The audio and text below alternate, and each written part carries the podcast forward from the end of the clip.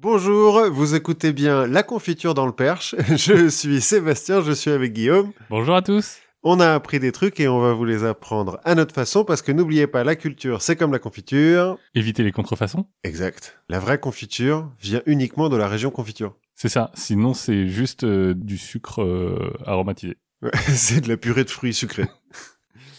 de quoi allons-nous parler aujourd'hui, Guillaume? Alors, si j'ai bien compris, on va parler un peu de l'univers des Mormons. Tout à fait. Et puis après, on célébrera un peu Halloween en parlant de bière. Je- euh, ouais, je vois mal le lien entre... À la fin, ce sera hyper clair. Avant, ça sera limpide, comme, ça. comme certaines Comme, bières. comme de la bière. Bah, pas toutes. Pas toutes. Les bières troubles sont très bonnes. Et donc, euh, comme euh, on s'excuse un petit peu pour nos derniers épisodes qui étaient euh, soniquement imparfaits, puisqu'on les a enregistrés à distance avec les logiciels qui vont pas. voilà. Et donc aujourd'hui, on enregistre dans le perche. C'est ça. À phraser. La phrase. Tu es venu euh, jusque dans, dans ces lointaines contrées. Jusque dans ton domaine. C'est ça, sur mes terres. Bref, donc c'est moi qui commence C'est ça. en te parlant de Mark Hoffman et les Mormons. Ah. Euh, Les Mormons, on tourne en tour depuis un certain moment. hein, quand même. oui, ouais, on les a quand même pas mal euh, évoqués jusqu'à présent. Évoquer, mais éviter aussi. C'est vrai. Et en fait, euh, je marche un peu sur tes plates-bandes aujourd'hui, hein, puisque je vais parler euh, d'un faussaire, Mark Hoffman, et d'une secte aux pratiques un peu controversées, les Mormons, parce que c'est quand même un peu une secte. Hein. Oui, on, on peut aller jusqu'à dire que c'est une secte. Ouais. Même si, euh, bon, maintenant, il y en a beaucoup, hein, des Mormons. euh. Oui, mais maintenant, ça n'a plus rien à voir. C'est l'église des saints des derniers jours. C'est vrai qu'il y a, alors, il y a, il y a un truc, je vais pas en parler, parce que, mais euh, il y a un truc sur, ils aimaient pas trop qu'on les appelle Mormons. Non. Bah, je pense que c'est c'est le M-word. ouais, un peu. Mais alors donc pourquoi est-ce que j'ai décidé de, de franchir le Rubicon et de parler euh, des Mormons aujourd'hui? Ben, En fait, euh, tout commence il y a euh, un mois ou deux quand notre ami euh, Eddie, qui était venu nous parler de catch dans l'épisode 38 de la Mhm. saison 1, nous a conseillé la série Under the Banner of Heaven, sur Ordre de Dieu en français. Oui. Encore une fois, un, un titre français qui rend hommage au titre anglais. Avec l'excellent Andrew Garfield, qui est meilleur que dans Spider-Man, et qui euh, donc est une série policière, mais qui se passe dans l'Utah. Et euh, Andrew Garfield est un détective euh, mormon. D'accord. Donc c'est donc- l'autre série sur les Mormons après Big Love. c'est ça. Pas tout à fait euh, pareil. Mais donc, euh, au, au détour de quelques épisodes, euh, la série distille un petit peu des, des détails sur l'histoire des Mormons. Et euh, après deux épisodes, euh, alors ma curiosité avait déjà été dit, un ça, petit ça peu... distille, mais pas assez. Ouais, voilà, ça distille pas assez. Et ma compagne, surtout, m'a dit, il faut absolument que tu fasses un épisode de la confiture sur les Mormons parce que je veux savoir ce qui est vrai. Ça a l'air d'être complètement débile. Comme elle écoute pas très bien le français. Oui, en l'occurrence. en l'occurrence, fait un épisode et puis comme ça, après, tu me retraduiras. euh, alors, euh, petit, euh, les dessous de la confiture, quand je prépare un épisode, en fait, je l'explique à ma compagne en anglais, et ça me permet de savoir si euh, j'ai bien compris mon sujet ou pas. Parce que des fois, elle me regarde en disant, Euh, Là, il y a un problème. ouais, là, là, je comprends pas. Donc, je me mets à chercher un petit peu euh, l'histoire des Mormons, et très vite, je tombe sur euh, la mention d'un des meilleurs faussaires de l'histoire, paraît-il. Et là, bah voilà, c'est sûr que j'ai un sujet pour la confiture parfait, quoi. Alors, comment tu définis meilleur faussaire? Meilleur faussaire parce que donc Mark Hoffman, hein, Oui. c'est lui dont on parle, qui est un Américain qui est né en, en 1954. Bon alors là, il est en prison à perpétuité. euh, Bon. pour une, une histoire de bombe, euh, je vous raconterai ça à la fin.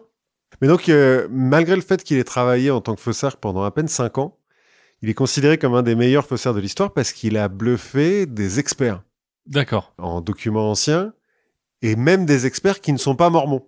Alors même des vrais experts normaux, quoi. Il a même failli, on va le voir à la fin, vendre un truc à la librairie du Congrès, qui est donc la plus Oui. grande librairie. euh, Parce que tu vois, tu peux te dire, soit le meilleur faussaire, c'est celui qui arrive justement à être euh, indétectable, et auquel cas, euh, bah, le titre de meilleur faussaire, peut-être que on- on ne pourra jamais le décerner, par définition.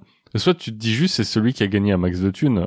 Alors on va voir qu'il a, il a gagné pas mal d'argent avec cette histoire et qui s'est fait choper en fait pas parce qu'on a découvert que ces trucs étaient faux, mais à cause de cette vague histoire de bombe. Bon. Euh, où bon, euh, il était quand même assez vite euh, suspect et euh, donc on allait fouiller chez lui et là les gens ils ont fait Ah Mais dis- mais dis-moi. Mais dis donc tout ce matériel là. Non, mais donc, il- ouais, il a bluffé pas mal d'experts, et donc c'est pour ça qu'on dit que c'est un des meilleurs faussaires de l'histoire. Il semblerait que ces, ces faux étaient particulièrement bien faits, et que même, il est possible qu'il en reste encore, euh, Ah, oui. qui tournent, en fait. euh, Qu'on n'a et- pas encore identifié. Ouais. Parce que lui, il n'a pas tout dit. Et il a pas, alors il a, on va le voir, il a, il a surtout fait dans le, le papier mormon. Hein, c'est D'accord. pour ça qu'on parle de ça, parce qu'il est né dans une famille mormone, il a été élevé en parfait euh, saint des derniers jours et tout ça. Mais donc, donc il a surtout fait des trucs avec l'église mormone, mais il a aussi fait des, des papiers euh, qui n'ont rien à voir, qui pouvaient intéresser la bibliothèque du Congrès. Et puis après, t'as l'étape d'après où le, les faux deviennent euh, connus mais ont de la valeur parce que Oui. euh, Parce que c'est les siens. parce que c'est les siens. Et c'est possible d'ailleurs.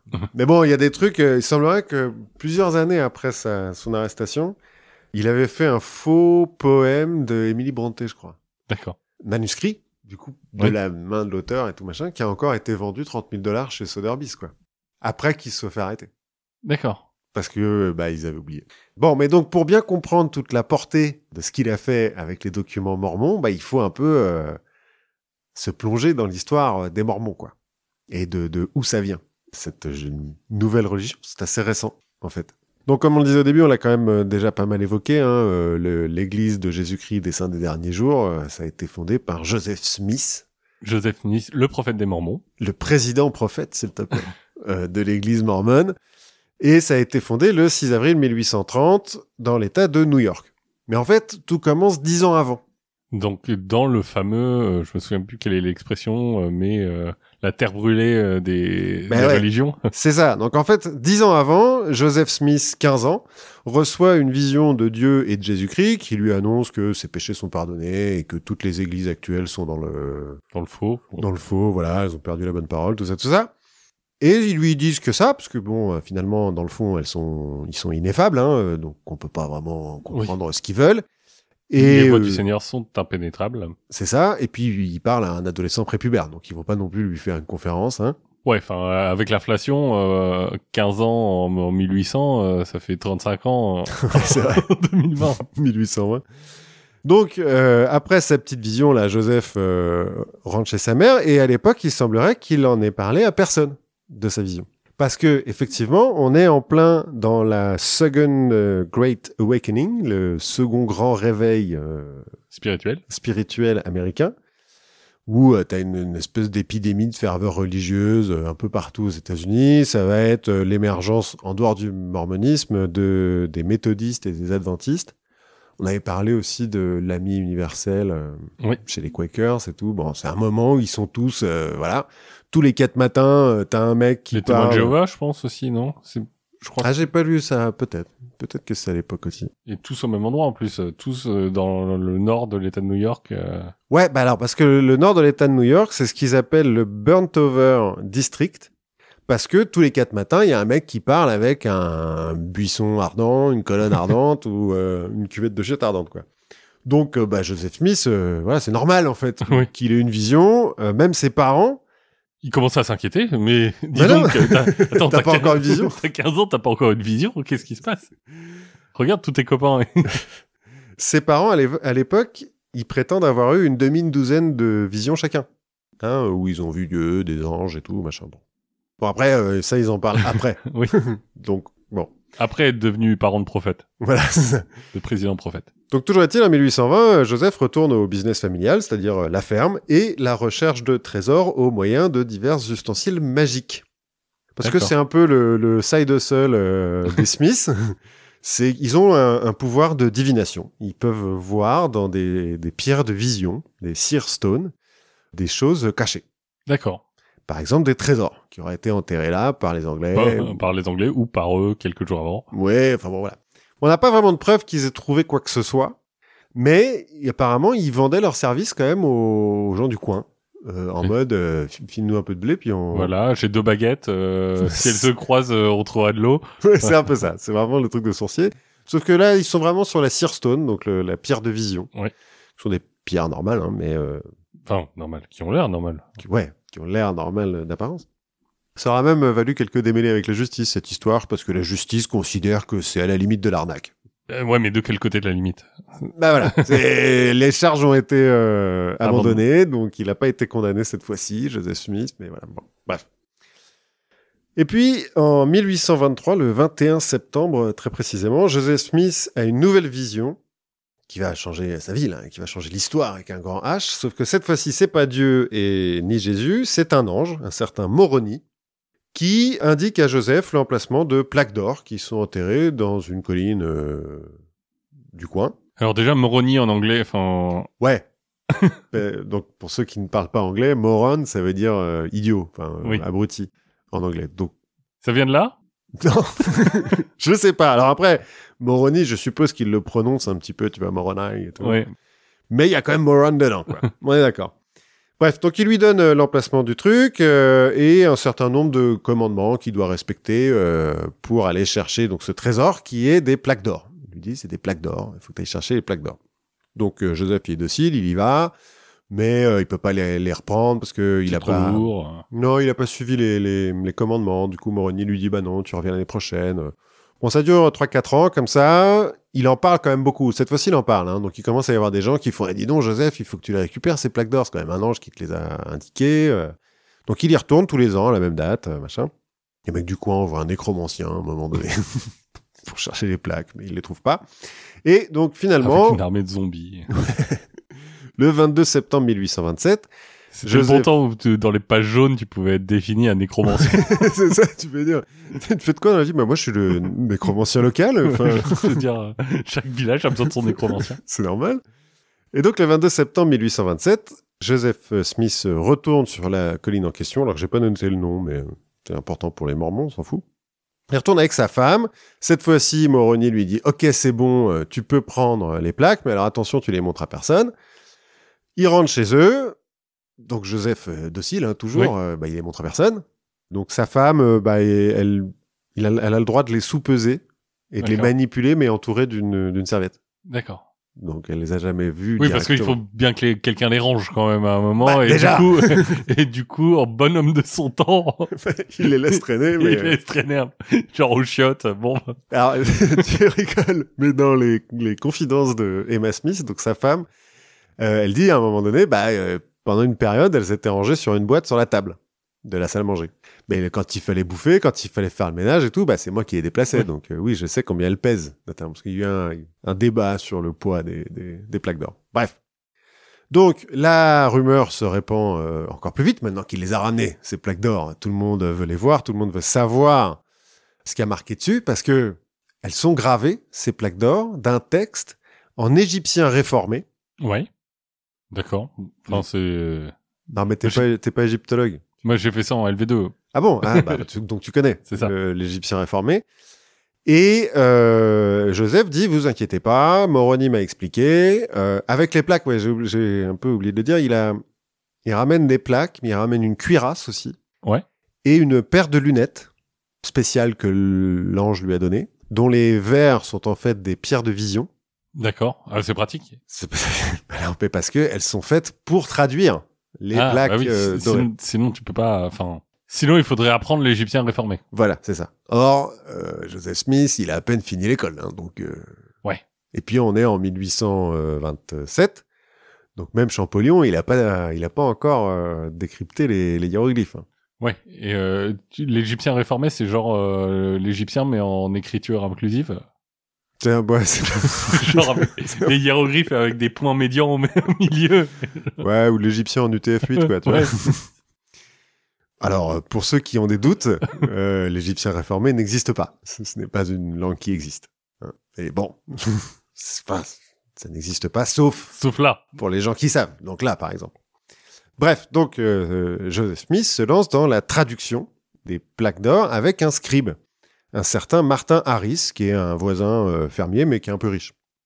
Alors il y a besoin d'un scribe, parce qu'en fait, pour traduire, il met ses pierres de vision, alors que ce soit les lunettes ou sa pierre de vision habituelle, dans le fond de son chapeau. Il met sa tête dans son chapeau, et la pierre de vision lui donne la traduction des plaques d'or sont qui- ailleurs. Qui sont ailleurs.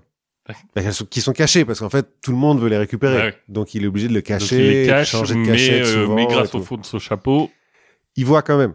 Mais donc comme il a la tête dans le fond de son chapeau, il peut pas écrire en même temps. Donc il faut qu'il y ait un mec qui écrive. oui, bah euh, oui. D'où le scribe. Voilà, c'est la solution la plus pratique. C'est logique.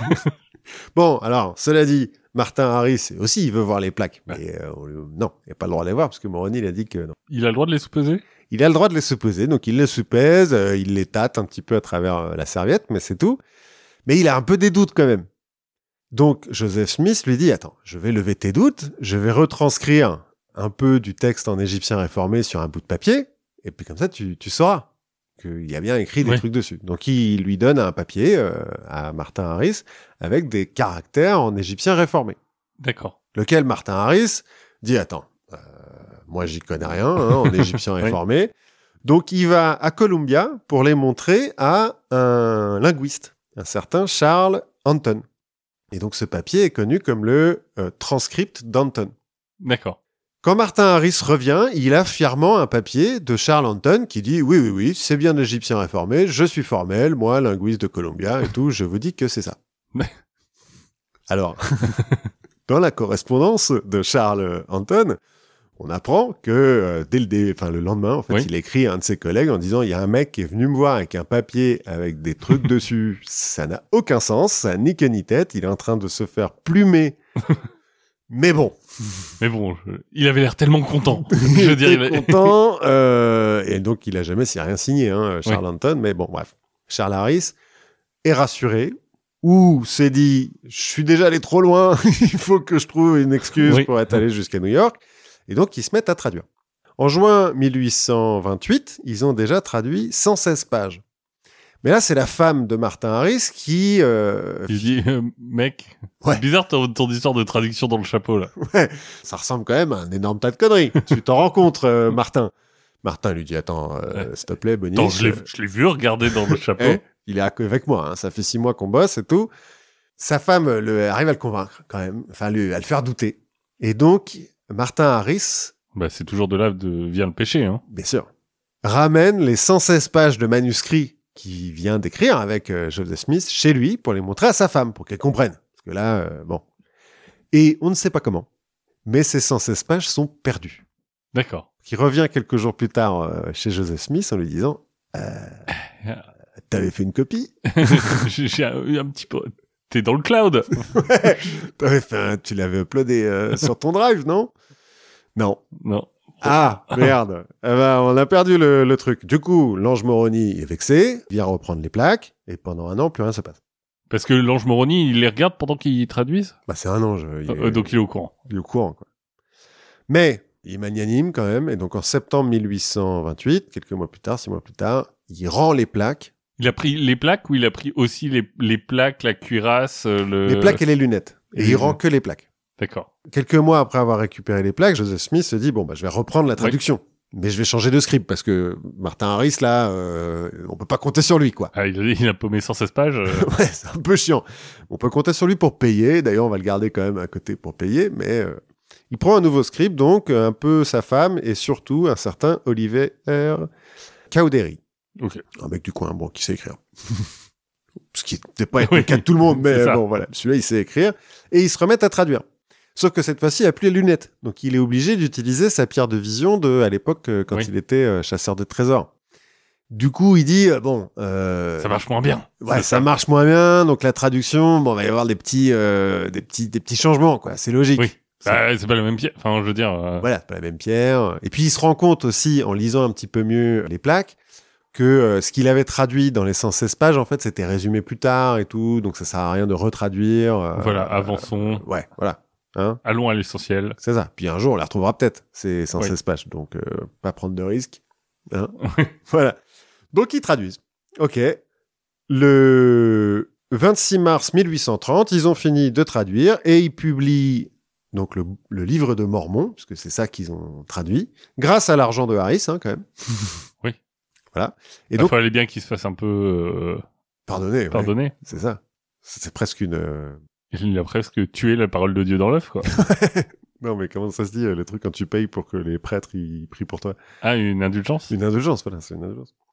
Donc, il publie le, le livre de Mormon le 26 mars 1830 et le 6 avril, donc, euh, Smith et ses premiers adeptes fondent euh, l'Église du Christ euh, des Saints des Derniers Jours, basée sur les enseignements du livre de Mormon. Et c'est qui alors Mormon? On y vient On y vient. Bon, attends. Oh là, t'as vu la, tra- la transition Ouais, pas ouais, pas préparée du tout. Pas mal, pas mal. Parce que alors, quand même, une fois qu'il a fini de traduire, Moroni vient récupérer les plaques. Parce qu'il faut pas non plus qu'elles restent Ouais, dans la nature comme ça. Donc, euh, fais bien une copie. Bah non, mais alors du coup, il n'y a pas de copie. Et euh, Smith, parce qu'il y a quand même plein de gens qui doutent, hein, qui sont là, genre, Oui. Attends, tes plaques, personne ne les a jamais vues. Il fait, ah si, si, j'ai huit témoins. Il fait signer une, une déclaration par huit mecs. Alors, il y a ses parents, mais les, les- les mecs du coin, Harris, sa femme, qui disent, oui, oui, on a vu les plaques.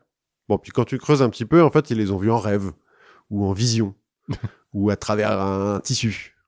Donc, il n'y en a aucun qui les a vraiment. Oui, mais, mais- mais ils les ont sous-pesés. Oui, mais c'est pareil.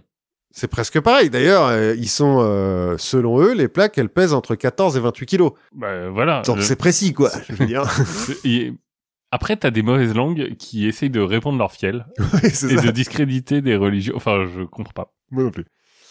Et donc, mais oui, pourquoi le livre de Mormon et de quoi ça parle, surtout? Eh bien, tout le livre de Mormon, c'est une histoire qui dure sur plusieurs siècles et qui commence vers 600 avant Jésus-Christ, quand la tribu de Lehi, Mhm. euh, un mec qui, je crois, est dans la Bible, quitte Jérusalem pour aller en Amérique grâce à... D'accord, un- parce que l'IA, ça fait plus euh, Pékin, quoi.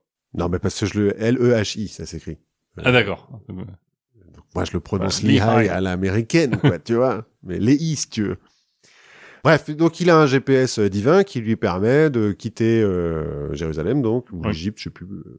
Ou la, ou la Chine. Non, non, non, mais plus ou moins, parce que donc c'est quand même un des mecs, euh, une des tribus d'Israël. hein, euh, Oui. C'est censé être le, le chef d'une des tribus d'Israël. Euh, mais je crois qu'il part euh, de Jérusalem à pied pour arriver jusqu'en Égypte et qu'en Égypte, ils prennent un bateau et euh, bon bah GPS euh, Amérique quoi. Ouais, c'est ça. bah, C'est à côté. C'est presque à côté. Et puis à l'époque, je veux dire, les bateaux, euh, facile pour traverser Bah, l'Atlantique. ouais. Donc, ils arrivent en Amérique. Et là, la tribu se divise en deux entre les Néphites, qui sont les gentils, et les Lamanites, qui sont les méchants. Et qui sont noirs. Parce qu'ils sont méchants. Au hasard. non, mais parce qu'ils viennent noirs, parce qu'ils sont méchants. Ah, c'est le mal qui corrompt. Voilà, c'est ça. Bon, il se passe euh, tout un tas de trucs. Hein, euh, ils sont Mais en vrai, en vrai, les noirs sont pas méchants. Enfin, Non, non, non, non, non, non, ah, non, non, non, c'est les Lamanites qui sont Oui. méchants. Mais, euh, mais c'est non, non, non, rien à voir. Enfin, pour les Mormons un peu, mais mais en vrai, non. Non, en vrai, non. Ils sont rejoints par les Jarédites, qui sont menés par le prophète Jared. C'est qui était là aussi. qui est parti de la tour de Babel, lui, mais il a mis plus de temps pour venir. c'est Bon, ça. Il, il est venu à pied. c'est plus long. Il y a Jésus qui vient leur rendre visite aussi après la- sa mort, enfin sa résurrection. D'accord. Ouais, il, il se dit j'ai un ascenseur divin. En fait, je, je peux aller n'importe où. Ouais, ça va plus vite. Ouais. Tu vois, tu t'évites euh, Ouais, l'Atlantique déjà. Puis bon, ils continuent à se, à se faire la guerre, les Néphites et les Lamanites, jusqu'à ce que les Néphites soient anéantis. Sauf que le dernier d'entre eux, Mormon, D'accord. écrit toute leur histoire sur des plaques euh, dorées, qui confie à son fils, Moroni. Donc Mormon, c'était pas le dernier. C'est Moroni le dernier. Oui, mais Moroni Ouais. est devenu ange, du coup, donc Ouais. euh, ouais. tu vois. ouais, ouais. Ok. Le dernier, c'est Mormon. Je comprends. Hmm. Et donc le mec, il, s- ça va, il était pas non plus, il y avait pas une grosse pression sur lui pour qu'il se batte, pour qu'il survive. euh, S'il a le temps de graver des, Ah oui, bah alors, euh, alors déjà, on sait pas comment il grave. Hein. Ça se trouve, il a une machine à graver. Oui. Avec des touches et tout. Et puis, comme c'est le dernier, il peut se cacher. C'est grand, l'Amérique, quand même. Oui. tu vois. Alors, on sait pas trop où, en Amérique. Si c'est en Amérique du Sud, en Amérique du Nord, bon. ça dépend où ils ont envie d'aller. quoi. Ouais, ça dépend ce qu'on trouve, surtout. Ouais. Dès qu'ils trouvent un truc qui est là, ils font, oh, eh. Bah, Ouais, c'était c'est- peut-être ça, alors. Peut-être. Ça, c'est peut-être un truc de la manite, ça. Bon, puis bien sûr, tout ça, euh, c'est tartiné de prêches et de commandements divers et variés pour être un bon saint, quoi.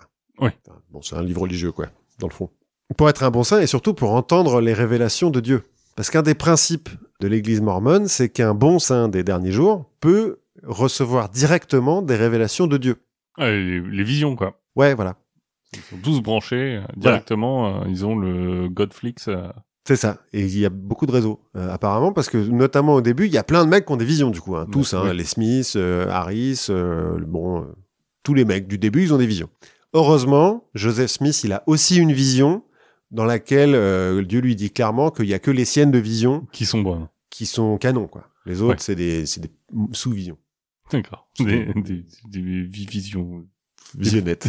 des visionnettes. c'est des TikTok, quoi. ça, ça a moins de portée. Bref, le livre de Mormon, c'est un succès d'édition, hein, quand même. Il s'en vend pas mal. Et euh, les adeptes affluent par centaines, et avec des, eux, des jaloux, hein, Oui. qui, qui traitent Smith de, d'escroc. Et, Ils ont rien euh, compris. bah oui, t'as compris. Bah, ils ont pas la vision. Ouais, ouais. Ou, il- ou les mauvaises. Oui, les mauvaises. Et voilà, c'est- ils ont des visions de la manite. Et euh, avec les jaloux viennent des mecs qui veulent tout cramer. Donc euh, Smith est obligé de se barrer avec femme, enfants, parents, tout ça. Et ils vont à Kirtland dans l'Ohio en juin 1831. Ils vont y construire un temple euh, là-bas. Ils vont égrener. Après, ils vont aller faire des colonies mormones dans le Missouri. Pour construire le temple, ils vont fonder une banque qui va se péter la gueule au bout de trois mois. euh, et donc, Parce, que bon, bah, ils avaient plein d'or. Ah bah non, il, Moroni l'a repris. Bah oui, Bah, tu vas- tu vas pas fondre euh, des plaques divines euh, pour faire des pièces. Non, mais ils avaient fondé une, une banque à Kirtland, alors qui s'est pété la gueule mm, très vite, mais il y avait une crise en même temps à New York. Donc, bon, Oui, voilà. peut-être pas complètement de leur faute, mais le fait est qu'ils ont perdu un certain nombre d'adeptes. à ce La vision était pas très précise. C'est ça. Euh, la vision du CAC 40, euh, bon, ça va trop vite. c'est le trading haute fréquence. c'est ça, la vision haute fréquence, ça marche pas. ça marche moins bien. Et donc, il y a de nouveau des gens qui veulent tout cramer, donc ils sont obligés de partir euh, de l'Ohio. Il y a Smith, quand même, à un moment donné, il se prend le goudron et les plumes, hein, comme dans Lucky Luke. Ouais. Puis ils sont obligés de partir, donc ils vont dans le Missouri, après à Far West. Le bien nommé. Voilà, il la renomme euh, Zion. Le, parce que bon. ils s'en foutent, il y y a que de toute façon. Ouais, puis de toute façon, des Zion aux États-Unis, j'imagine qu'il y en a 150 000. Il doit y en avoir un tétrachier, ouais. Donc ils passent un petit moment euh, dans le Missouri, ils se font de nouveau virer par une milice, euh, ensuite ils vont à Nauvoo, dans l'Illinois, où là ils ont un petit peu plus de temps, euh, puis ils sont un peu plus au calme, notamment parce qu'il y a le quartier maître général, donc c'est un haut gradé dans l'armée, Mhm. qui se convertit. Donc c'est un peu plus protégé, donc ils vont faire une ont, milice et tout. ils ont euh. le temps, euh, ils peuvent se poser et regarder les visions tranquillement. C'est ça. Et notamment mettre un petit peu au point euh, qu'est-ce qui est canon et qu'est-ce qui l'est pas. Parce que là, euh, ça part un petit peu en couille Ouais, tout ça. Ça visionne de tous les côtés. Et donc, Joseph Smith, il met un peu à plat les, les écrits sacrés qui rassemblent dans un gros bouquin qui s'appelle les Standard Works, donc les, les travails Les- standards, les du œuvres Mormon, standards. les œuvres standards du Mormon, qui contiennent donc la Bible du roi Jean, donc la King James Version, euh, Mhm. la Bible la plus lue en anglais, qui a déjà des problèmes de traduction. Hein, je sais pas, mais ça a été un peu traduit Oui. n'importe comment. hein. mais voilà. Ouais, mais ils avaient pas de lunettes. Ça doit être ça. ça doit être ça. Donc, dans les standards, la Bible du roi Jean, le livre de Mormon, parce que bon, maintenant qu'on l'a publié, euh, voilà. Un autre bouquin qui s'appelle euh, Doctrine et Alliance, D'accord. ou Doctrine and Covenants en anglais, qui rassemble les révélations et commandements qui ont été reçus par Joseph Smith, et ensuite euh, on en rajoutera un peu plus par ses euh, successeurs.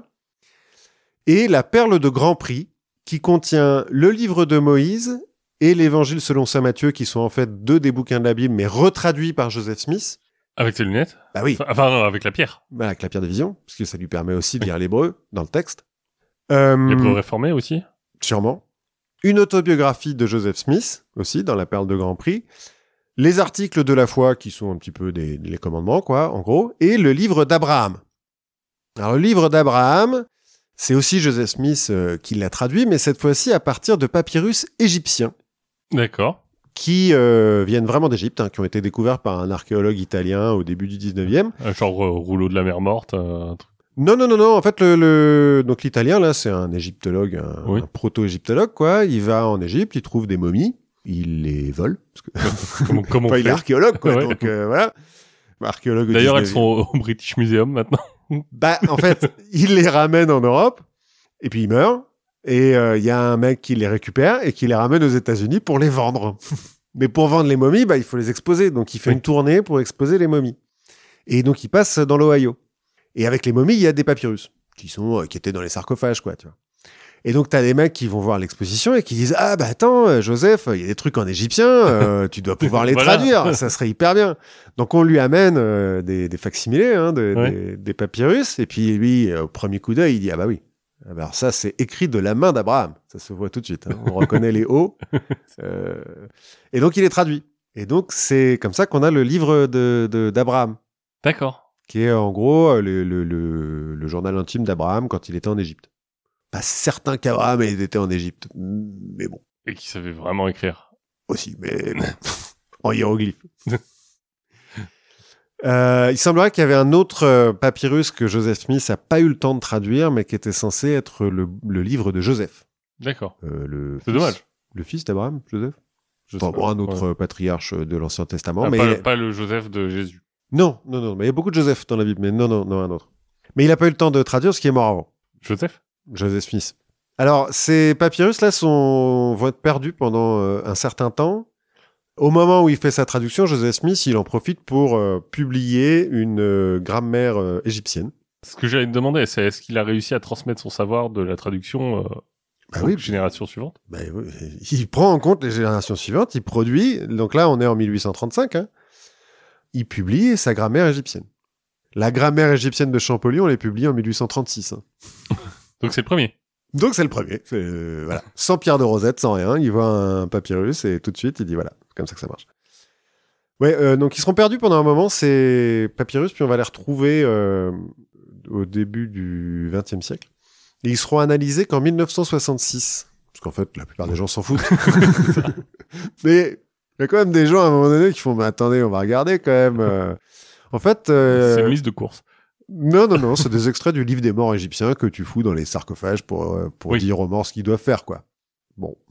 Mais au nom de, de gens, enfin, qui Oui. ne sont ni Abraham ni Joseph, des prêtres, euh, des, des nobles, bon. Mais c'était pas long. C'était pas loin. Bon. Mais donc, à 1966, hein, quand même, faut attendre euh, pour qu'il y ait un qui fasse ça. En 1843, Smith va aussi traduire les plaques de Kinderhook dans l'Illinois, qui est un bled dans l'Illinois. Qu'il a trouvé dans un gros œuf. Non, c'est des mecs qui lui ramènent euh, ces six plaques de bronze qui sont gravées de caractères en égyptien euh, réformé, Oui. a priori. Et donc on lui ramène, euh, un peu comme le papyrus. Eh Joseph, Mais regarde, regarde, il y a trop de plaques dans le coin. c'est ton truc un petit peu les plaques. Donc il traduit euh, les plaques de Kinderhook, mais il les met pas dans le canon. Euh, malgré le fait que euh, c'est quand même le, le journal intime aussi d'un des descendants de Noah, un des membres des Jarédites. D'accord. Mais du coup, pourquoi sur du bronze? Parce que c'est peut-être pour ça qu'il le met pas dedans, parce que c'est c'est pas précieux que là. c'est c'est moins bien que l'or. Alors pourquoi sur du bronze? Parce qu'en fait, elles ont été fabriquées, ces plaques, par trois mecs du coin, à partir d'une théière en bronze, sur laquelle ils ont gravé des trucs à la con, puis ils les ont enterrés, ils ont fait ah, on a trouvé des plaques. Il semblerait que Smith ait vu un petit peu le, le coup venir, le coup des plaques, ça lui connaît. Hein c'est euh... Dire, personne peut être aussi chanceux deux fois dans sa vie. ouais, c'est ça. Non mais euh, takes one to know one quoi. Et euh, effectivement, euh, c'était un hoax, ça a été prouvé dans les années 80 par des scientifiques parce que on les a retrouvés. Ah, parce que eux l'ont jamais dit. Non, les mecs du coin, ils l'ont dit à des- certaines personnes, mais c'était toujours un peu euh, bon. euh, La légende urbaine. ouais, on savait pas trop. Et puis finalement, on les retrouve les plaques. et Il y a un scientifique qui fait bah attendez, hein, moi j'ai un, un microscope à effet tunnel là, on va regarder. non non, bah non, ouais, non, euh, c'est une théière. c'est une théière. Regardez, il y a écrit Ikea. Ouais, c'est presque ça. Et puis donc en 1844, Joseph Smith meurt. Il est tué dans sa cellule de Carthage, euh, Illinois. Sa cellule euh, de moine ou sa cellule... Non, non, euh, sa cellule de prison. Parce qu'il s'est Oui. fait arrêter euh, pour destruction de biens publics et appel à l'émeute. Euh, il a détruit la presse du Novu Expositeur, qui est un journal de la ville de Novu. Qui Mais se foutait de sa gueule. donc, euh, bah, ça passe pas bien parce que c'est quand même un peu anticonstitutionnel de détruire un journal aux. États-Unis. Donc, euh, et puis il y a encore des milices qui veulent Oui. la peau des Mormons de toute façon, donc ils l'arrêtent. Enfin, il se rend, ils le mettent en prison. Puis là, t'as une milice qui charge et puis qui tue tout le monde. C'était pas dans sa vision. Alors, parce que une fois que le, le président prophète est mort, bah forcément il y a une crise de succession parce Oui. qu'il faut en trouver un autre. Est-ce qu'il savait qu'il allait mourir au moment où il s'est rendu? Peut-être, peut-être. Euh, Il avait déjà désigné quelqu'un? c'est là tout le problème. Donc on a une crise de succession et les principaux prétendants sont Brigham Young Le fameux de BYU. De euh, voilà la Brigham Young University à Salt Lake City. Donc Brigham Young à l'époque il est président du quorum des douze apôtres parce que c'est vachement euh, hiérarchisé hein, Ouais. quand même Bah, l'Église. et c'est une tout. religion, quoi. Ouais, voilà. Donc c'est euh, le président du enfin c'est le sous. Ouais, ouais, c'est le, le grand dragon doré, quoi. Ouais, plus ou moins. C'est Brigham Young qui va emmener les Mormons à Salt Lake City. hein. Il y a, une- il y a tout Mm. un truc. Bon, en fait, il mérite un épisode à lui tout seul, hein, Brigham Young, parce qu'il a fait beaucoup de choses. Et euh, il va être président prophète euh, de la, la branche principale hein, des Mormons. C'est lui qui va gagner, hein, plus ou moins, la, la crise de succession. Il va avoir pas mal de révélations sur le, le mariage plural, Au fur et à mesure. au fur et à mesure qu'il épouse. Alors deux, c'est bien. Euh, attendez. Ah, attends, ah, j'en ai un autre. Ah, en fait, quatre, ça passe. Bon, pas plus de 60. Hein. Il en aura 52, je crois, quand même, des femmes. Et euh, quelques visions aussi sur la place des Noirs dans l'Église et la société. Attachés. Qu'on sentait déjà un peu venir. Oui. Mais le noir, lui, il les aime bien attachés. D'accord. Euh, voilà. Au contraire de ces femmes. Alors, c'est pas de king shaming. Tant que c'est consenti, euh, on fait ce qu'on veut. Mais ces femmes, elles étaient pas très âgées, donc euh, bon, bref. Mais du, co- mais du côté des noirs, c'était pas très consenti du coup. Non plus, non. non. Donc, premier prétendant, Brigham Young. Deuxième, James Strong, ancien euh, pasteur baptiste qui est converti de la dernière heure, hein, parce qu'il s'est converti en 1844, quelques mois avant que Joseph Smith meure, mais euh, très charismatique et très... euh, il est proactif, quoi. D'accord. James Strong. Donc, euh, il monte très vite les échelons. Il devient empereur liche, je crois. hein. Pas loin. Parce qu'il, alors, en gros, il va, il, il va déclarer qu'il a reçu une lettre de Joseph Smith avant l'assassinat de Joseph Smith, dans lequel Smith le nomme comme successeur. Euh, C'est en égyptien réformé. Non, non, non, non, non, là, c'est, en anglais. Euh, il monte la lettre à tout le monde, mais enfin, euh, il la montre quoi. voilà, il la montre de loin. J'ai un document, là, qui Dans cette enveloppe. c'est ça. Et il va quand même avoir un certain nombre de mecs qui vont le suivre. Il va mener une branche dissidente euh, des Mormons, euh, les Strangites, D'accord. sur Beaver Island, dans le Michigan, où il se fera couronner effectivement roi du royaume des dieux. De Dieu, pardon. C'est pas mal comme titre. Ouais, ouais, mais il se fait couronner roi. euh, il va, il va que aussi- t'as tendance à dire que si c'est le royaume de Dieu, euh, en fait le roi c'est Dieu. Oui, mais il a besoin d'un, sénéchal, si tu veux. Bah ouais, non mais je veux dire lui, il, il y va franchement. Oui. Mais l'avantage d'être roi du royaume de Dieu, c'est que c'est pas lié à un territoire. Oui. Donc s'il se fait déloger de Beaver Island, il est toujours roi. Ouais. Donc c'est mieux. C'est plus pratique. Ou si si ça grossit. Et alors, tout ça, c'est grâce à deux autres sets de plaques métalliques hein, qui va traduire, les plaques de Vori, qui sont le testament de Raja Manchu de Vorito, un roi... Euh... Qui a donné le cocktail. Ouais. Non, Vorito, pas Ouais. Morito, Vorito, pardon. Mais donc, qui est un Raja. Euh, voilà. Et euh, le livre des lois du Seigneur, qui a été apporté par Nephi, donc euh, en Ah oui. Amérique. Voilà. Donc ça, c'est des plaques qu'il a trouvées lui-même et qu'il a traduit lui-même et que jamais personne n'a vu à part lui, parce que voilà. Mais elles ont été perdues. Bad bol. C'est Moroni les a pas repris? C'est peut-être ça. Euh, il dit, bon, je me suis pas non plus plongé euh, entièrement Ouais. dans la biographie de, de Strong, mais il est marrant. Et le troisième prétendant, Joseph Smith III, donc le fils de Joseph Smith, Oui. parce que Joseph Smith en fait c'est Joseph Smith Jr. D'accord. Aidé par sa mère Emma, parce que donc en 1844 il a 12 ans, hein, Joseph Smith euh, III, qui lui va fonder l'église réorganisée de Jésus-Christ des Saints des Derniers Jours, qui est la deuxième plus grande obédience euh, mormone euh, actuellement. Ah, donc Euh, ça existe encore? Oui, mais ils ont changé de nom. Maintenant, ça s'appelle la Communauté du Christ. D'accord. Ils ont changé de nom en 2001. Et c'est un- ils sont un peu plus progressistes que les autres. Donc, ils, Ils ont le droit de boire du café, tu vois. Et de manger du chocolat. Ils ont le droit d'en- d'en- d'entendre de la musique de temps en temps si Oui. ils la choisissent pas eux-mêmes. C'est ça. Et ils répondent aux noirs quand elle leur parle. Mais du coup, c'est un peu là, on est un peu euh, chiite contre sunnite quoi. un peu, ouais. ouais, ouais. Il y a un peu de ça. Et d'ailleurs, le- la Communauté du Christ, là, l'église réorganisée, elle va être quand même présidée. Oui. Parce que c'est aussi un président prophète. hein, par un descendant de Joseph Smith jusqu'en 1995. Ah merde, et qu'est-ce qui s'est passé euh, après? Bah, c'est le dernier qui a dit euh, non, mais c'est bon. euh, en fait, maintenant, ça va être euh, Raymond là qui est. euh, Parce que vous voyez, moi je suis pas très enfant. Ouais, je sais pas, s'il y a pas, je sais pas trop ce qui s'est passé. Je, parce que je, je m'en fous un peu. Oui, mais- en, en soi, ça n'a pas grand importance. non, mais euh, voilà, ils sont un peu plus, voilà, ils sont un peu plus libérales. Ouais, mais ils sont pas très libérales au point de dire non, mais j'ai pas eu d'enfant parce que, vous voyez, euh, Ah si, tu vois, par exemple, Raymond, c'est un peu plus qu'anami. quoi. par exemple, euh, la communauté du Christ, ils sont pas contre les homosexuels. Ils acceptent le mariage LGBT et tout. euh. Ah oui, ah ouais, Ouais, carrément. Ah oui, oui, non, ils sont un peu plus. Bah, faut qu'ils se démarquent. Parce qu'ils sont que Oui. 250 000 hein, quand même. Là où euh, les autres, ils sont 16 millions. hein. Quand même. Dont 6 aux États-Unis. Donc en fait, il y a plus de Mormons en dehors des États-Unis que aux États-Unis. Ouais. Voilà, bref. Et donc, bon, voilà, je, je passe un peu les détails de, de l'installation Oui. des Mormons à Salt Lake City, mais maintenant, euh, l'Utah, c'est un peu l'état des Mormons, quoi. Mais euh, plus de polygamie. Non, plus de polygamie, euh, assez vite, en fait. Ben, je crois que c'était la une des conditions pour devenir. euh, Oui, ils ont un problème. Si on fait un, un épisode sur Brigham Young, ils vont faire une guerre quand même, à cause de ça. la, la guerre du harem, quoi. ouais, un peu. Bon, alors, une guerre, faut le dire vite, hein, il y a pas non plus des milliers de morts, mais, euh, mais bon, ils appellent ça des guerres mormones et tout. Bah, typiquement, l'église réorganisée, très vite, dit, euh, non, non, la polygamie, euh, non. Par contre, James Strong, il fait oui, ouais. Écoute, Pour moi, ça va.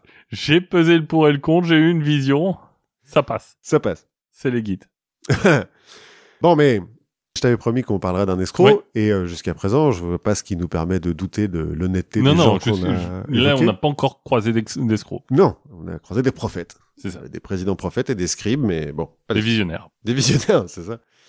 Donc revenons à Mark Hoffman. Donc né en 54, 1954 à Salt Lake City, dans une famille mormone.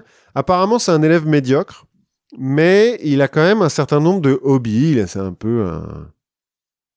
C'est le, le système scolaire qui ne lui Oui. réussit pas, mais il n'est pas débile, quoi. Euh, C'est un zèbre. c'est voilà, c'est ça. Il est HPI et donc ses hobbies, c'est la prestidigitation, la chimie, la numismatie et la philatélie.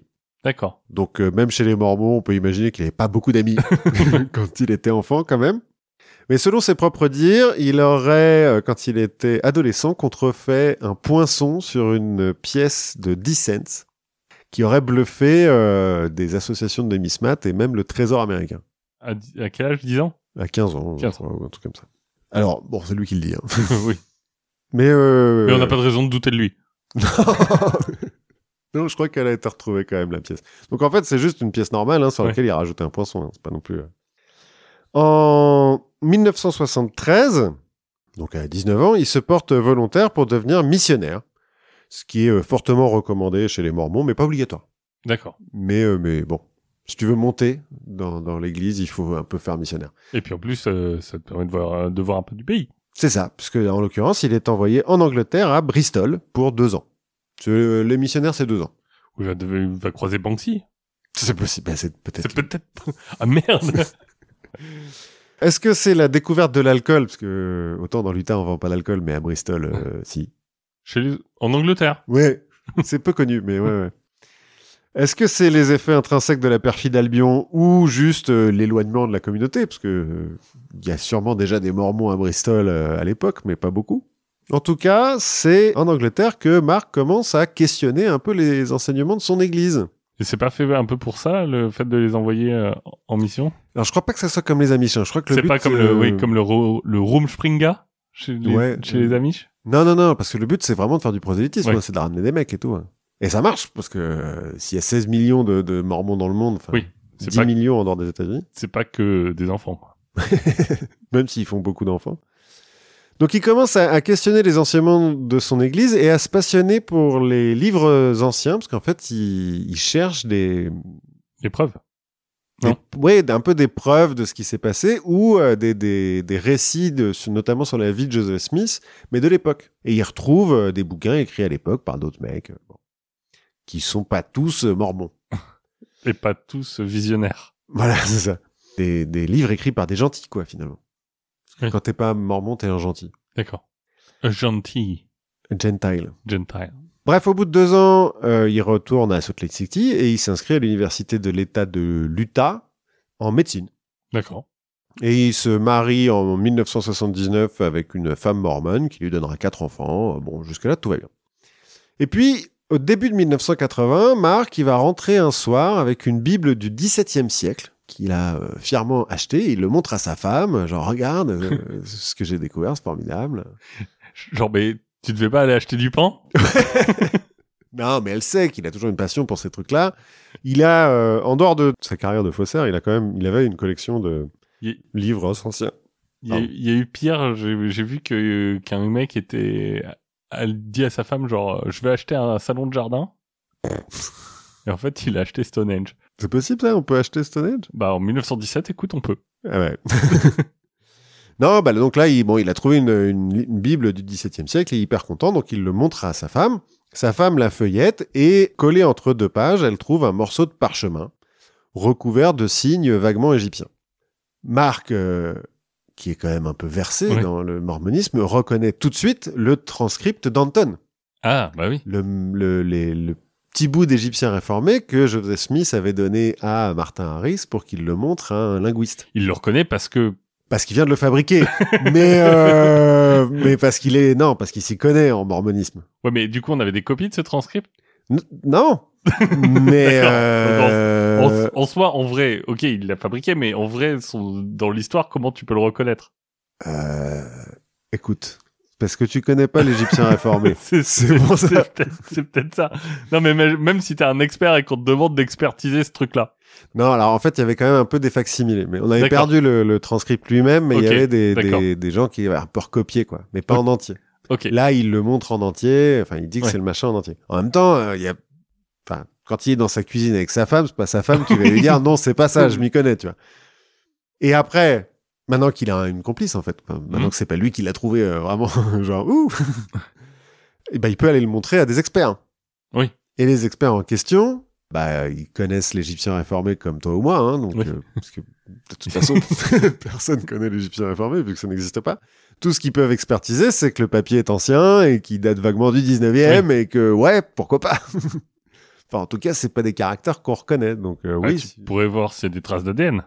On est en 1980. Hein. Ça coûte cher les tests ADN. ça coûte cher à l'époque. Toujours est-il, les premiers experts disent, euh, bah ouais, ouais, ça a l'air euh, legit. Écoute, il y a peut-être une typo là, mais Mais bon. Et donc, il va le montrer ensuite au plus grand expert en documents historiques de l'église mormone, qui euh, tout de suite bah, l'identifie aussi. Et bah, bien sûr, Euh, c'est limpide, c'est ça. Et donc, le 13 octobre euh, 1980, Marc vend son transcript à l'église de Salt Lake City pour 25 000 dollars et quelques artefacts mormons, dont une première édition du livre de Mormon, des pièces et des billets de l'époque et tout, pour sa collection personnelle et absolument pas pour en faire des copies. 25 000 dollars, c'est pas. Bah, c'est pas mal quand même, en 1980. Oui, ça doit, ça doit faire. euh, Il a dû pouvoir s'acheter une ou deux maisons avec ça. Ouais, c'est ça. Et donc après ce premier succès, il abandonne ses études de médecine et il se lance à fond dans le business des livres et documents anciens. Et il devient vite assez respecté en fait dans le milieu. Notamment parce qu'il retrouve un certain nombre de premières éditions dédicacées de la main de l'auteur, alors de différents auteurs, hein, pas forcément d'auteurs mormons, et des lettres perdues de George Washington, d'Abraham Lincoln et d'autres mecs un peu importants euh, des États-Unis. C'est lui qui retrouve le carnet de des mémoires d'Abraham Lincoln? Je ne crois pas, non. Lui, c'est plutôt des lettres D'accord. d'Abraham Lincoln. C'est le carnet où il explique euh, comment il tue des vampires. euh. Ah oui, non, non, pas celui-là. Non, non, lui, c'est plus des lettres. D'accord. Bon, alors évidemment, comme c'est lui qui fabrique tout, c'est facile de les trouver, tous ces trucs. enfin, les premières éditions, c'est pas lui qui les fabrique, Oui. il les achète. Par contre, après, il contrefait la signature des mecs. Bon. Parce que... Parce qu'il les achète à des mecs et les mecs, après, c'est... oh bah merde, j'avais vu avait la signature de, de l'auteur. non, mais il y a des contacts en Angleterre, en fait, parce Ouais. qu'à Bristol... euh, Bref, il s'arrange. il est pas complètement, il est pas complètement con. En fait, il est même très fort pour fabriquer ces choses-là. Parce que, comme il y a une partie de son business qui est légale, bah, en fait, il a accès à du papier euh, des années du 19e euh, Oui. d'avant. Et il s'y connaît suffisamment en chimie parce que c'était un de ses hobbies quand il était gosse pour vieillir les encres un peu artificiellement. Et surtout, il est très fort pour imiter des écritures. D'accord. Et donc, il imite euh, assez bien, suffisamment bien les écritures pour que des experts disent Ah bah ouais, c'est vrai, c'est les... on reconnaît bien le R d'Abraham Lincoln, là. Hein avec les petits cœurs au-dessus. C'est lui, quoi. À la place des, sur les i. Mais bon, en dehors de, de, de ça qui est un peu son side hustle, hein, euh, bon, mais le fait qu'il faut nourrir sa famille, hein, quand Oui. même. Marc, il a bien l'intention de, de profiter euh, de ses capacités et de la naïveté des Mormons, ou de leur tendance à prendre un petit peu tout pour argent comptant à partir du moment où ça confirme euh, leurs histoires de plaques dorées et de... Oui, parce que, enfin, vu tout ce que tu nous as raconté, il il y a pas de proportion à être naïf. Je veux dire, Chez le chez moyen le Bah, pas tant que ça, je veux pas, dire. pas plus que les autres. Non, Moi, il y a mon voisin, il vient me dire, euh, il y a un ange qui m'a trouvé des plaques dans le champ à côté, Tu- là. Tu veux pas qu'on transcrive? Au début, je le crois. Ah Oui. Après, il me montre pas les plaques, mais je continue à le croire. C'est logique, enfin, Oui. c'est logique, tout le monde, euh, tout le monde ferait ça, quoi. Qui pourrait douter de ça? Il espère bien profiter d'un petit peu de, de, de tout ça pour se faire de l'argent, mais aussi pour les faire passer un peu pour des cons, hein, parce que euh, il y a une petite odeur de vengeance, hein, quand même, dans, dans cette histoire. Il a du mal le vivre, euh, le catéchisme, quand il était gosse, euh, Mark Hoffman. Il dit lui-même d'ailleurs que euh, avec le transcript d'Anton, là, euh, au moment où il le vend, il y a le président prophète de l'époque et son successeur qui sont là et qu'on les larmes aux yeux de voir ce truc-là. Et il dit, bon, c'est vrai que j'y ai ressenti J'ai- un, certain plaisir sadique Une petite demi-molle. et euh, j'avais bien envie de recommencer quand même. Donc il recommence. En 1981, il annonce à l'église de Salt Lake City qu'il a découvert une lettre de 1865 dans laquelle un mormon reconnaît que Joseph Smith avait désigné son fils comme successeur et non Brigham Young. Ah merde. Un mormon de Salt Lake City hein, qui écrit à son beauf ou à son pote euh, Ouais, moi j'avais lu quand même la lettre de Joseph Smith, euh, Brigham Young, il abuse, il a usurpé sa place. Euh, Hoffman, il est persuadé que l'église de Salt Lake City va tout faire pour enterrer, euh, pour racheter la Bah oui. lettre et l'enterrer, tu vois. Donc il y va et il demande 20 000 dollars. Cash. Sauf qu'il demande à un mec, il lui dit Oui, bon, Écoute, je suis pas bien sûr hein, de ton machin là. Donc Hoffman, bah, il va la proposer à l'autre église, bah, c'est ça qui va. l'église réorganisée, qui est encore dirigée par un Smith en plus à l'époque. Là, euh, celle de Salt Lake City, on entend parler, donc il fait un peu monter les enchères. Euh, finalement, euh, l'église de Salt Lake City dit Ok, 20 000 dollars rubis sur l'ongle, on te les donne tout de suite. Par contre, t'en parles à personne. Mark Hoffman, euh, il, a Ok. qu'une- il a qu'une parole, il donne la lettre. euh, T'en parles pas à personne, sauf euh, que tu viens d'en parler. euh, Oui, bah, à part à Oui. l'autre église. Je veux dire, mais pas à plus de monde, quoi. Mark Hoffman, ok, il prend ses 20 000 tu mets Pas dollars. ça sur WikiLeaks, quoi. Non. Mais euh, le lendemain, euh, hasard incroyable, le New York Times reçoit une copie de la lettre. Et il la publie. pas publie un article dessus, quoi. On sait pas qui. On sait pas qui. C'est c'est pas Mark Hoffman, en tout cas. Enfin, lui, il dit que c'est pas lui, Bah, à l'époque. et on pourrait essayer d'analyser l'écriture sur le. Sur la- Enfin, il a une photocopie. Oui. Bon, donc comme ça a l'air de marcher, bah, il continue. En 83, il va fabriquer et euh, vendre à l'église de Salt Lake, toujours, une lettre de Joseph Smith qui confirme qu'avant de parler à Dieu, il était chasseur de trésors. Euh, l'église, euh, bon, bah, euh, ça fait déjà longtemps qu'elle essaye de faire oublier ce truc-là, hein, parce qu'ils sont quand même pas très, très, très fiers de ça. Donc, euh, ils achètent la lettre rubis sur l'ongle et ils sont encore une fois très surpris que le lendemain, la presse reçoive la même lettre. Bah, bah, ça, ça arrive, hein, je veux dire, coïncidence. En 84, dans un de ses coups les plus célèbres, il va fabriquer et vendre au numéro 2 de l'église, futur euh, Numéro un. président Ouais. prophète, une lettre écrite par Martin Harris, donc le premier scribe, Ouais. dans laquelle il raconte que euh, lors de ses premières visions, euh, Joseph Smith en fait parlait avec une salamandre blanche et non Mhm. pas avec un ange. Donc bon, comme d'hab, euh, après avoir encaissé l'argent, Marc il envoie la lettre à, Oui. à la presse, et donc tout le monde est au courant, et donc euh, les apôtres, euh, le président prophète et tout, ils font un petit peu des contorsions intellectuelles pour dire non mais alors vous voyez la salamandre, Eh, euh, un ange, enfin, je veux dire. ouais, ça se vaut quoi, ils vivent dans le feu tous les deux, euh, c'est métaphore, c'est limpide. Oui. Hein J'avais parlé avec une salamandre, voyons. Enfin, ou alors c'est c'est peut-être tu sais comme euh, comme les Pokémon. C'est une évolution C'est une évolution. Le l'ange Moroni, c'est une évolution de la salamandre. de Salamèche, non Ouais, C'est pas comme ça ça. s'appelle Cela dit, quelques mois après que, que la- la- la- l'affaire soit sortie dans la presse, Gérald et Sandra Tanner, qui sont deux spécialistes de l'histoire mormone, ex-mormons eux-mêmes, qui en fait ont fait un petit peu toute leur carrière pour essayer de débunker un petit peu le, le mormonisme, vont dire non mais alors ça c'est un peu trop gros quand même. Faut peut-être pas pousser. Faut pas pousser cette info. Mark Hoffman, il leur dira en privé, mais les gars, vous êtes cons quoi? Putain, je vous donne du grand mood là. Là, euh. on est en train de tous se foutre collectivement de leur gueule. Ouais, c'est bien, non? C'est ce que vous voulez. Et les tanneurs, ils font... On est tout pour se foutre de la gueule des mormons, mais faut pas tricher. voilà. Faire ça dans les règles. On a été élevé quand même d'une certaine façon. voilà.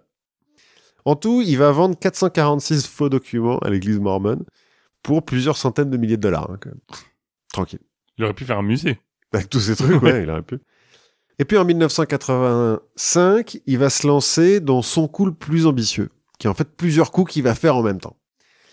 D'abord, il va répandre la rumeur comme quoi il aurait retrouvé la collection MacLellan, du nom de William MacLellan, qui est un des premiers adeptes euh, de l'Église, qui s'est barré avec perte et fracas quand la banque euh, a fait banqueroute là dans l'Ohio D'accord. en disant vous êtes tous des escrocs et tout machin, et qui ensuite a passé le reste de sa vie à essayer de détruire l'église mormone. mormone. Et c'est un peu une légende urbaine, euh, les la collection des Oui. papiers de ce mec-là, euh, c'est le Graal pour les mecs qui veulent faire tomber euh, l'église mormone. Donc il fait euh, répandre la rumeur qu'il a découvert ça et qu'il est prêt à la vendre à l'église de Salt Lake parce que parce qu'il est gentil. Oui. Sauf qu'il les a pas tout de suite. Il leur dit. Il leur dit bon, euh, j'ai pas tout là. J'ai trouvé un, le mec qui les filon. a. J'ai le filon. Ça se trouve, il y a même les 116 pages perdues là-dedans. hein, donc euh, c'est important hein, Ouais. quand même le machin. L'église dit bon, ok, écoute, on va te filer un acompte de 185 000 dollars quand même. Ah oui. Alors qu'en fait, ils les ont déjà, les papiers de McLean, mais ils ont oublié. mais elles sont quelque part dans leurs archives. Ils les ont achetés en 1908. Mais bon. Bon. Comme en fait, c'est- comme en fait, c'est le genre de trucs en fait plus personne les regarde. Oui, c'est ça. Et puis, C'est- tellement important qu'ils sont prêts à mettre énormément d'argent, mais en fait, euh, bah, pour les enterrer, surtout. ah oui. Ils sont beaucoup dans enterrer des trucs, hein, euh, quand même, l'église mormone. Et puis, euh, il y a aussi la possibilité qu'ils n'avaient pas tout. Oui, peut-être. Donc, ils sont là, ok, bon, pourquoi pas. 185 000 dollars d'acompte. Au même moment, Hoffman est en train d'essayer de vendre à la bibliothèque du Congrès un faux de Oath of a Freeman, donc euh, le serment d'un homme libre, qui est le premier document imprimé en Amérique en 1639, qui était le serment Oui. euh, des citoyens de Pennsylvanie, je crois, ou un truc comme ça Allez. ou le Connecticut, bref. La librairie du Congrès est prête à payer 1,5 million de dollars, quand même, pour ce truc-là. Parce qu'il y avait eu que 50 euh, machins imprimés à l'époque, ils ont tous été perdus, et euh, lui, il dit, ah, euh, J'en ai, trouvé- j'en ai trouvé un. Il était dans une Bible du 17e. C'est ça. Sauf que la librairie du Congrès, elle fait un peu plus attention à l'authenticité des machins qu'elle achète, surtout quand elle les achète un million et demi de dollars. Et surtout quand c'est pas en égyptien réformé, c'est plus simple. Et en plus, c'est écrit en vrai anglais, donc c'est voilà. Donc, elle fait un peu traîner la vente. Or, Hoffman, il a un peu des dettes à l'époque, parce que ça coûte cher quand même, euh, les, les livres anciens. hein. Il, il a une vraie collection. Il a un- une première édition de Sherlock Holmes, par exemple, qu'il a acheté 20 000 dollars. euh. Et euh, donc, il a des dettes, il a des créanciers, puis il a notamment l'église de Salt Lake qui lui a dit, écoute, euh, on t'a filé 185 000 dollars quand même, à un moment donné, on va bien les voir, euh, nos documents. Mais il n'a pas le temps de, de les fabriquer, parce que ça prend quand même un peu de temps de, de faire ces trucs-là. Et là, il panique. Il panique et il perd tout sens commun.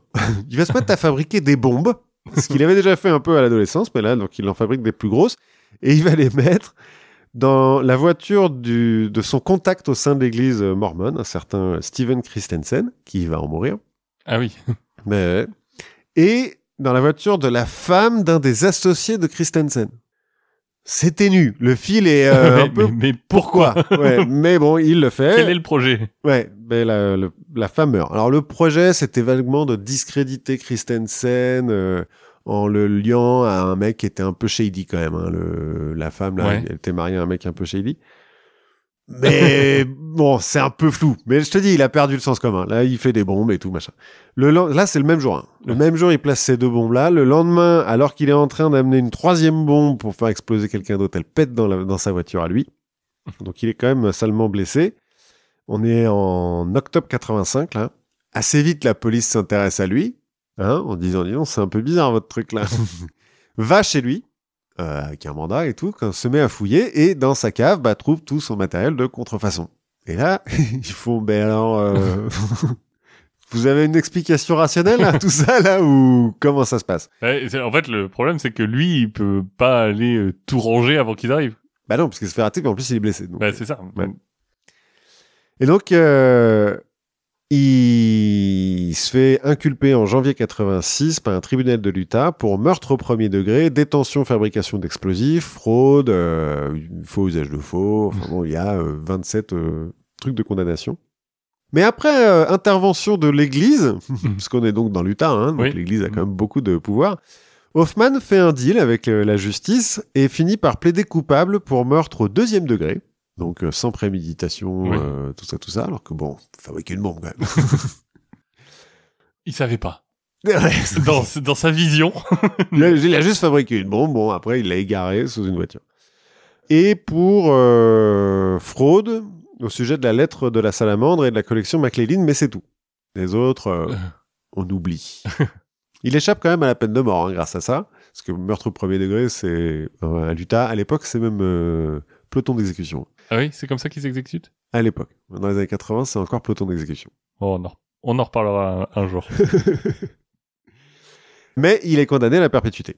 En 88, il va dire au comité des pardons, enfin le Board of Pardons, je sais pas comment, Mhm. c'est un comité, mais que le coup des bombes, en fait, c'était un peu un jeu et que bon, il y a une femme qui est Ouais. morte, mais ça aurait pu être un chien. euh, C'est juste une blague, mec. ouais, voilà, c'était juste une blague. Puis finalement, les mecs qui sont morts, bah euh, Ils étaient un peu shady quand même. non, mais ils sont morts quoi. Oui. Euh, je cite, ils sont morts donc ils sont pas au courant. Donc euh, c'est pas grave. Le comité des pardons trouve que non, qu'il est pas, il a pas été complètement réhabilité et donc refuse son pardon. Il va faire une tentative de suicide. Après, dans sa cellule, il va avaler une boîte d'antidépresseurs. Il va voler des parchemins. Non, des antidépresseurs. Et il va tomber dans le coma pendant 12 heures, mais euh, il sera euh, sauvé par les médecins. Ceci dit, pendant 12 heures, il sera étalé sur son bras droit, qui va finir atrophié, et c'est son bras droit qui lui. Enfin, il était Ouais. droitier, quoi. Donc il peut plus, euh, il peut plus faire de faux. C'est fini, quoi. Là, il y a- il y a, il y a plus rien. Donc malgré son procès, comme je disais au début, on pense qu'il y a certains des faux de Hoffman qui circulent encore, hein, qui sont encore vendus, euh, etc. L'église de Salt Lake a jamais vraiment accepté euh, que tout était faux et qu'elle s'était fait berner euh, en long, en large et en travers. Mais il y a quand même euh, certains des, des hauts gradés, des leaders de l'église, qui vont admettre que euh, l'aventure de d'Hoffman aurait été le plus grand challenge que l'église ait eu à affronter au XXe siècle. Et que euh, d'un point de vue relations publiques, ça leur a fait mal quand même. D'un point de vue crédibilité. Ouais, ça leur a fait très très mal. Après, bon, c'est une religion entière qui est basée sur des Sur un mec qui, bon, qui a trouvé des documents anciens qui sortaient de son chapeau, quoi, quand Ouais. même, presque littéralement. Donc euh, voilà, est-ce qu'on doit vraiment être euh, surpris? Je sais pas. Mais en tout cas, le, toute cette histoire de, de religion mormone, c'est tellement euh, que ça. Ouais, à tous les étages, tout le temps. C'est assez fascinant. ouais, trouve. ouais, ouais, c'est fascinant que ça marche parce qu'à la limite, avec Joseph Smith, ça marche bon. Mais quand les autres, les suivants, ont aussi des visions et disent si, si, si, je vous dis, Dieu, il a dit qu'on avait le droit d'avoir plein de femmes. Mais- Mais en fait, je pense que t'as une, une sorte de boucle de, à partir du moment où t'as accepté la première, ça devient dur de pas accepter celle d'après. C'est le, le biais d'engagement, non Ou un truc comme Oui, ça quel- ou- quelque chose comme ça, ouais. où t'as commencé, donc tu peux plus revenir en Ouais, arrière, parce ça. que sinon tu passes vraiment trop pour un con, quoi. Ça. Je pense que c'est ce qui s'est passé avec Harris, notamment. Soit vraiment admettre que t'as été débile. Soit continuer à croire, quoi. Ouais. Et dire, non, non, mais si, si, Si, si, bien- bien sûr. Métaphore, bon, enfin bon. Sûr, je les ai sous-pesés. je les ai vus, je les ai vus dans mes rêves. Alors après, euh, de nos jours, euh, il semblerait que, à part les, les hyper fondamentalistes, les autres sont là, oui, bon, c'est une métaphore. euh. C'est une métaphore, mais ce qui est vraiment important, c'est de pas boire de café, quoi. Oui, c'est ça. Et de se marier avec 52 femmes. C'est ça. Alors moi, je voulais continuer un peu à parler. Alors on va quitter un peu le le- l'Utah, mais je me suis dit, euh, on enregistre euh, le 30 octobre. Oui, oui, on est on, on On est est- le, on est le 30. On est le 30 octobre, effectivement, malgré qu'il fasse 25 degrés. C'est ça, dans le Perche, euh, on- le, le temps passe différemment, mais on est le on est le 30 octobre, donc c'est bientôt Halloween. Et donc je m'étais dit, euh, si on parlait d'Halloween. Mais oui. Donc c'est pour ça que je vais te parler de bière. oui, bah oui. Et donc le lien, je ne vois pas Voilà. tout de suite. Mais Parce que bon, euh, la bière, donc, euh, on peut dire que la bière a commencé au néolithique. oui, on on l'avait dit une fois, je Oui, crois. parce que les plus vieilles traces de bière, donc, c'est euh, 7000 avant celui qui changeait l'eau en vin. Et Ah, il aura changé l'eau en bière. exactement. Bah, en fait, euh, le néolithique, c'est la révolution néolithique. C'est, euh, toi, tu le sais, hein, les euh, frontières euh, chronologiques du néolithique sont un peu liées aux frontières géographiques, puisque bah, finalement, le néolithique, ça correspond euh, au début de l'agriculture. Et- commence pas au même moment dans tous les endroits. Et là, donc, euh, ça commence 7000 ans avant Jésus-Christ, donc, et, et ironiquement, en Iran. Il paraît qu'ils font du très bon vin en Iran. Bah, euh, voilà. Bah, et, de la, et de la bière, du coup. Et euh, donc, euh, voilà, le néolithique, retenez, ça ne commence pas au même endroit pour tout le monde. Ouais. Ce qu'on pourrait traduire par euh, toutes les civilisations ne rentrent pas dans cet âge au même moment, Oui, c'est ça. comme euh, le savent tous les joueurs. Ah, vous allez arrêter d'essayer de me refaire rejouer à Civilisation, s'il vous plaît. Et euh, il se trouve que finalement, brasser la bière, c'est un peu comme faire du fromage ou barater le beurre, euh, enfin ou d'autres activités domestiques du genre. Bah, ça a longtemps été une activité domestique réservée aux femmes. Ah. C'est vrai que comme maintenant, quand on imagine le brasseur de bière, Oh. on imagine un homme un petit peu ventru euh, Avec une barbe, euh, un peu hipster, euh, des tatouages et, euh, et un béret. Et, et un béret. Ça dépend des, des microbrasseries, mais oui, sûrement. Et ça, tu vois, le fait que ce soit quelque chose qui soit réservé aux femmes, on sait le documenter. Par exemple, on a des textes euh, de l'époque de la Mésopotamie qui parlent des femmes qui brassent la bière. Mhm. La bière euh, sumérienne est représentée par une déesse, La déesse de la bière. la déesse de la bière, qui s'appelle Ninkasi. Et il y a une bière qui s'appelle Ninkasi. Exactement, il y a- y a- euh, et ben Paris. voilà. Et ben voilà, La boucle est bouclée. la boucle est bouclée. Bref, euh, l'art du houblon est dans ces sociétés où les stéréotypes de genre sont un petit peu marqués, c'est un truc de gonzesse. Oui. Bon, il faut dire aussi que la bière, c'était pas forcément un truc d'esthète, hein, mais c'était plutôt une partie euh, importante du régime alimentaire. Bah, une bière, c'est deux tartines. Bah, c'est c'est c'est un peu ça. Surtout dans des contrées où tu peux pas produire de vin. Mm. Donc c'est une boisson qui est euh, riche en nutriments, qui est protéinée, qui est calorique, et euh, surtout, bah, ça passe par une phase de chauffage de l'eau, Mhm. ce qui permet un peu de la rendre un peu plus potable. oui, il y a un peu d'alcool dedans. Voilà, si tu si tu couples ça au fait que bah, l'alcool c'est pas terrible pour un grand nombre de micro-organismes, il y a eu une époque où boire de l'alcool, du vin léger ou de la bière légère, euh, c'était plus safe que de boire de l'eau. Enfin, sauf si t'aimes bien euh, faire cacamou, après. bon. voilà. Et il se trouve que certaines donc sont naturellement dit que toute cette bière qu'elles brassaient, elles en avaient un peu trop, et donc que finalement peut-être qu'elles pourraient la revendre c'est bien les femmes, ça. pour se faire un, pour se faire un peu d'argent et aider le ménage. Oui, bah oui. Et euh, dans un contexte médiéval, bah, où est-ce qu'on va vendre son surplus de production? Au château Au marché. Au marché. Au marché, pardi. Comme je l'ai écrit. Pourquoi j'ai écrit- T'as écrit pardi? J'ai écrit pardi, exactement. Je, je te laisse euh, seul responsable de ça. Comme disent les jeunes. Mais au marché, le problème, c'est qu'il y a du monde. Mhm. Donc, ces brasseuses vont inventer une sorte de méthode marketing qui va se répandre sur comment est-ce qu'on reconnaît euh, l'endroit où on peut acheter de la bière. Mhm. Mais les femmes portent des hauts chapeaux pointus. pour Mhm. euh, se faire euh, remarquer quand elles vendent de la bière sur place, qui est en général vendue dans des grands chaudrons. Ok. À la maison, elles ont aussi, euh, elles utilisent aussi des chats pour veiller à la protection du grain, Logique. qui est la base de la bière, donc pour le protéger des rongeurs. Tu vois sûrement Ouais, un peu. Le, le château pointu, le chaudron, le chat, il lui manque plus que le balai, et puis... Alors le balai, euh, y- j'ai lu deux trois trucs, mais je- on Ouais, a- je, je crois que c'est lié à autre chose, le balai. c'est lié à autre chose, euh, même si euh, dans les hum, dans les brasseries artisanales, il y avait ce qu'on appelle le hail stick, qui est un bâton qu'en fait que tu mettais euh, devant la maison pour dire c'est bon, il y a de la bière, et que t'enlèves quand t'as tout vendu. ok. Donc euh, donc il y a quand même une idée de Bon, puis c'est des gonzesses au Moyen-Âge, en même temps, Oui. c'est elles qui passaient le balai, quoi. Oui. Pas le, Enfin, le si quelqu'un passait le balai.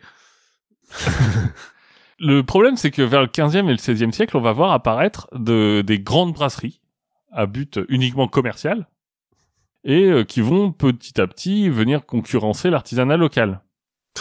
Et Le capitalisme, déjà. ben c'est ça. Mais quand on parle de capitalisme, de business d'ampleur à l'époque, ben bizarrement, on quitte un peu le monde des femmes. Alors que de nos jours... Alors que de, alors que de nos jours. Bon, euh, on a quand même... euh, Hein Ouais, euh, Christine Lagarde. C'est c'est ça. Et...